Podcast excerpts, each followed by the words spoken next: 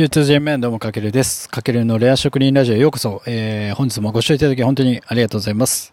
えー、このチャンネルでは都内某有名サロンで働くキャリア17年目の現役美容師が美容師の価値観や思考に革命を起こすをテーマにビジネス視点から職人力をアップデートするための学びや知識を独自の視点でお届けするそんな番組となっております。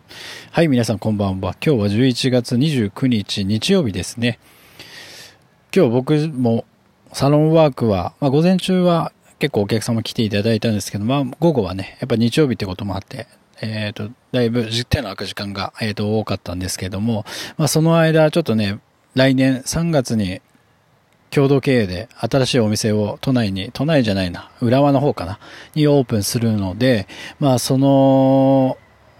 ためのビジネスモデルを今いろいろ考えてたんですけども、まあ一つちょっと新しい取り組みをたくさんしていこうかなと思ってて、まあ本当に業界の枠を超えてイノベーションサロン的なサロンをえっ、ー、と、見据えてるんですけども、その中の一つとして、やっぱサブスプリクション。今日のテーマでもある、このサブスプリクションモデルをどう活用するかというところは一つキーポイントかなと思ったので、ちょっと皆さんと考えていきたいなと思ってます。で、少しでもね、今回の話がヒントになれば嬉しいですので、まあ最後まで、えっ、ー、と、お聞きいただけたら嬉しいです。で、今回テーマは業界を変える、美容室×サブスプリクションの可能性というテーマで解説していきたいと思います。で、まあ、サブスプリクションといえば、まあ、ご存知の通り、月額、定額制のことで、まあ、馴染みのあるところだと、まあ、皆さんが知ってるのだと、ネットフリックスとか、あと、フールとか、あと、まあ、今、ディズニーチャンネルとか、あれは結構代表的ですよね。で、他にも最近だと、まあ、車も今、月額でカーシェアできる時代ですよね。あとは、えっ、ー、と、サブスクで家具がレンタルできたりとか、まあ洋服のレンタルもあったりしますよね。まあやっていろんな業界で今サブスクリプションが、えっ、ー、と導入を開始していて、まあサブスクリプションってもともと何がいいかっていうと、まあ毎月安定した収入が、なんだろう、数字でわかるので、その、それを基準に新たな投資が行えたりするっていうところと、あと一番メインになるのは、やっぱり使っていただいているお客様からのこう声だったり、フィードバックをもらえるので、その関係性が深まってファンが増える。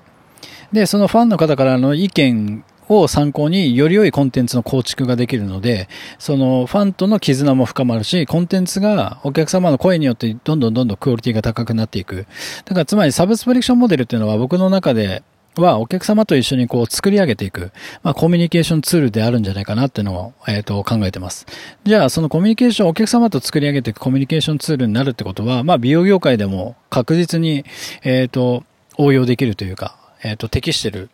とは思ってるんですけども、じゃあ、まあ、美容業界でね、か、掛け合わせた時に、どのように活用するか。で、実はね、美容業界っていうのは、あの、サブスクモデルとあんまりなんだろ、相性が良くないとは言うのが一般的。で、多くの、まあ今まで美容室を経営されてきた方とか、うん、それこそカリスマ美容師さんがいるようなお店でいろいろそのサブスプリクションモデルは導入できないかっていう議論は結構ね、今までもあったんですけども、なかなかいい案がなくて、もう停滞状態というか。うん。で、なぜ難しいかっていうと、やっぱりお客様がずっとそのお店に通ってくれる保証ってないですよね。だから、その、すべてのメニューを月額定額制にしたところで、その毎月来るわけじゃないし、お客様が嫌だと感じたら離れてしまう。だからこの二つがやっぱネックになってて、今まであんまり進展してないというか。うん。でも、まあ、逆に言うと、美容業界に対するサブスプリクションサービスっていうのはたくさん出てきてるんですよね。要は、お客様が月額いくらか、その、提供している会社に払うと、加盟しているサロンにどこでも行けるような仕組み、うん、っていうのはあります。ただ、この一美容室からの発信しているサブスプリクションはほとんどないんですよね。で、あるとしたら、まあ昔からあるのが、やっぱカラーのチケット、なんだ、回数券とか、あの白髪染め回数券とか12枚でちょっと安く売ってるやつとか、まあ、あれも一応、まあ、あれはでも単品メニューなんで、どうしてもサブスプリクションとは言えないような感じなんですよね。だから結構難しくて、まあ、美容業界もやっぱり、あの、アナログ産業なんで古い体質が残るってるところなんですけども、だからこそまだまだこの市場が拡大する伸びしろだらけだと僕は感じていて、で、そこに来て今、今回コロ今年、このコロナの影響で、まあ、美容業界もやっぱりちょっとこう、デジタル化はすごく求められていて、まあ、要はこの、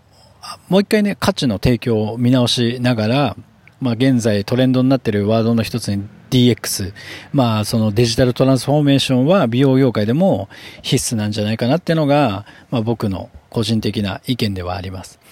で、まあ、その中でやっぱサブスクリプションモデルっていうのは、その、デジタル化する中で一つの施策として、まあ、今後美容業界でも当たり前にしていきたいっていうのが僕の考え。で、で、僕がそこで考えてるのはね、いくつかアイデアを今考えてたんですけども、まあ、これは結構ヒントになるんじゃないかなと思って、一つに、えっと、シャンプーのボトルキープ性。まあ、シャンプーじゃだけじゃなくてもいいんですけど、えっと、一つの例として、シャンプーのボトルキープ性。まあ、これは要は、ボトルを、えっと、お客様に買っていただいて、まあ、お家で使っていただいて、まあ、そのシャンプーがなくなったら、またお店に来た時に、えっと、詰め替える。で、シャンプーも何種類か用意しておいて、その、また来てもらえる施策になりますよね。だから、まあ、お店に何回も足を運んでくれるようになるし、それを月額定額制にすることで、安定した収益が見込める。これがまず一つと、もう一つが、あの、お客様を対象にしたオンラインサロン風ではないですけど、オンラインコミュニティを構築する。要は、来ていただいたお客様に、まあ、あの、公式 LINE というか、お店の LINE に登録してもらって、で、そこから、えっ、ー、と、さらに深くお店の、なんだろうな、サービスを受けたいっていう方は、そこから、えっ、ー、と、オンラインサロン的に月額、まあ、500円、800円、1000円ぐらいの値段の幅で考えてるんですけども、だからそこでは何を載せるかっていうと、えっ、ー、と、例えばヘアアレンジ方法とか、あとヘアケア方法とか、スタイリング方法とか、本当にお客様向けの限定動画をあらかじめ作っといて、そこで、えっと、流す。で、それはもう、あの、顧客の方しか見れないんで、結構圧倒的な差別化になりますよね。で、優遇されてるみたいな。あとはなんかイベント情報とか、キャンペーン情報とか、ちょっとこう、クローズドな、つながりで、まあ、関係を構築していく。で、その顧客のお客様たちのまた意見とか要望を聞いて、さらにコンテンツを高めていくってことが多分サブスクリプションモデルは、えっ、ー、と、成功法制なのかなと思うので、まあ、そのお客様を対象にしたオンラインサロンはありかなと。で、あと、まあ、スタイリスト個人でも今ね、美容師もサブスクは結構できると思ってて、例えば、えっ、ー、と、自分の技術を動画に撮って YouTube にどんどんどんどん載せていくと、あと YouTube もね、今ね、月額定額制というか、YouTube のプレミアム、なんだろう、会員みたいなのもあったりして、あれも月額制が取れますよね。あとはこういった感じで今僕が撮ってるみたいな音声コンテンツで、お客様向けでもいいし、美容師向けにでもいいし、コンテンツを発信していく。で、音声コンテンツにも月額、定額制ができたので、まあこういったところ、あとはまあ別の分野で結構活躍しているね、オンラインサロン個人でやってる人は Facebook グループなどでそちらに促すようなやり方もあるので、まあそういうところを、まあ違う業界のね、人たちを参考にして美容師も、えっと、応用するやり方っていうのはあります。うん。で、今後多分ね、サブスプリクションのビジネスモデルっていうのは各業界で絶対に大切になってくるし、それが多分主軸となってくると思うんですよね。だから美容業界でも、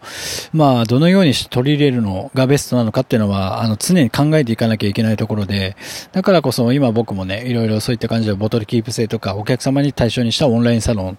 の構築なども考えております。なんかね、もしね、あの、すごい素敵なアイデアがあればコメント欄とかにも言って入れていただけると僕も嬉しいです。なんか少しでも、えっ、ー、と、皆さんの脳を借りたいというか、今はね、本当に猫の手も借りたいじゃないですけど、皆さんの脳も借りたい状態なので、ぜひ、はい。よろしくお願いします。まあ、こんな感じで今回は業界を変える美容室×サブスプリクションの可能性というテーマでお届けさせていただきました。うん、なんかやっぱね、美容業界もまだまだ本当にさっき言ったように古い体質が残る業界なので、本当に変革させたいな。まあ、業界の枠を超えたちょっとイノベーションサロン的なのを、まあ、考えてるので、やっぱり、新しいことをどんどんチャレンジしていかないと、どんどんどんどん、やっぱ、なんだ、現状維持は衰退ではないですが、まあそんな感じに僕は思ってるんで、今僕も37歳ですし、やっぱね、えっ、ー、と、あの時ああしとけばよかったって後悔しない人生をやっぱり送りたいと思ってるので、まあそういった、まあちょっと業界の、業界に風穴を開けるじゃないですけども、ちょっとやっていきたいと思いますので、まあ、今回の内容が少しでもね、あなたのヒントになれば、えっ、ー、と、とても嬉しく思います。はい。というわけで今回は以上になります。最後までご視聴いただきありがとうございます。かけるでした。いちちゃゆば。